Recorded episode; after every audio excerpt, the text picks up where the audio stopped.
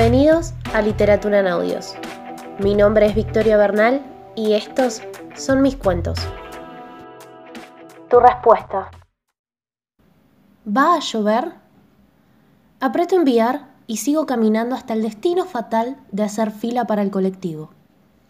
Miro al cielo, como queriendo responder a la pregunta que hice, pero hay un par de árboles que me tapan la visión. Eso, y los edificios, los cables, y que no veo bien. Hay un aroma raro en el aire. No es a quemado, como siente la señora que tengo al lado.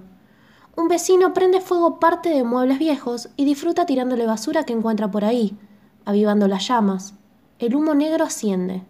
Sin embargo, sé que no es eso lo que huelo. Mi teléfono no sonó. Asumo que no hay respuesta. Busco el olor. No es como piensa el señor de adelante, que contempla con asco la mosca que se da un festín con la bolsa de basura abierta en medio de la vereda. ¿Cómo explicarle al hombre y a la señora que hay otro aroma a mi alrededor?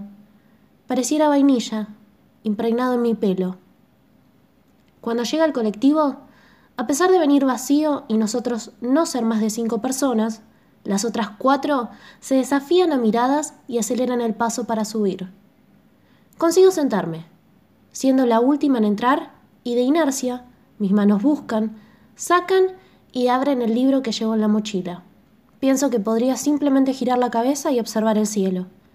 Pero me obligo a meterme en mundos de fantasía y a hacer caso omiso a las conversaciones banales que pululan por el colectivo. Hago un esfuerzo sobrehumano por concentrarme y no logro conseguirlo. Desisto al libro que sostengo e intento poner la mente en blanco. Un bebé llora de forma histérica y dejo que su llanto me inunde. Creo, o pretendo, hacer simbiosis con el pequeño ser humano que tiene el derecho que yo perdí de hacer un espamento público a todo pulmón. Grita, y yo grito. Internamente lo acompaño todo el camino. Distingo a lo lejos esas calles que me alertan la cercanía de mi destino. Bajo del colectivo y me despido amargamente del bebé. Cruzo la avenida mirando el asfalto. Las franjas blancas de la calle están despintadas y una bocina hace que acelere el paso. Fue un rojo muy breve. El teléfono vibró primero y sonó después. Los oídos comenzaron a zumbarme. Malditos mosquitos. El cielo se cae a pedazos, Victoria. Fue lo que leí entre pequeñas gotas que llenaban la pantalla. Guardo el teléfono sin responder y miro el cielo. Un gris oscuro me saludaba y despeinaba con su viento. Mañana volvería a preguntar.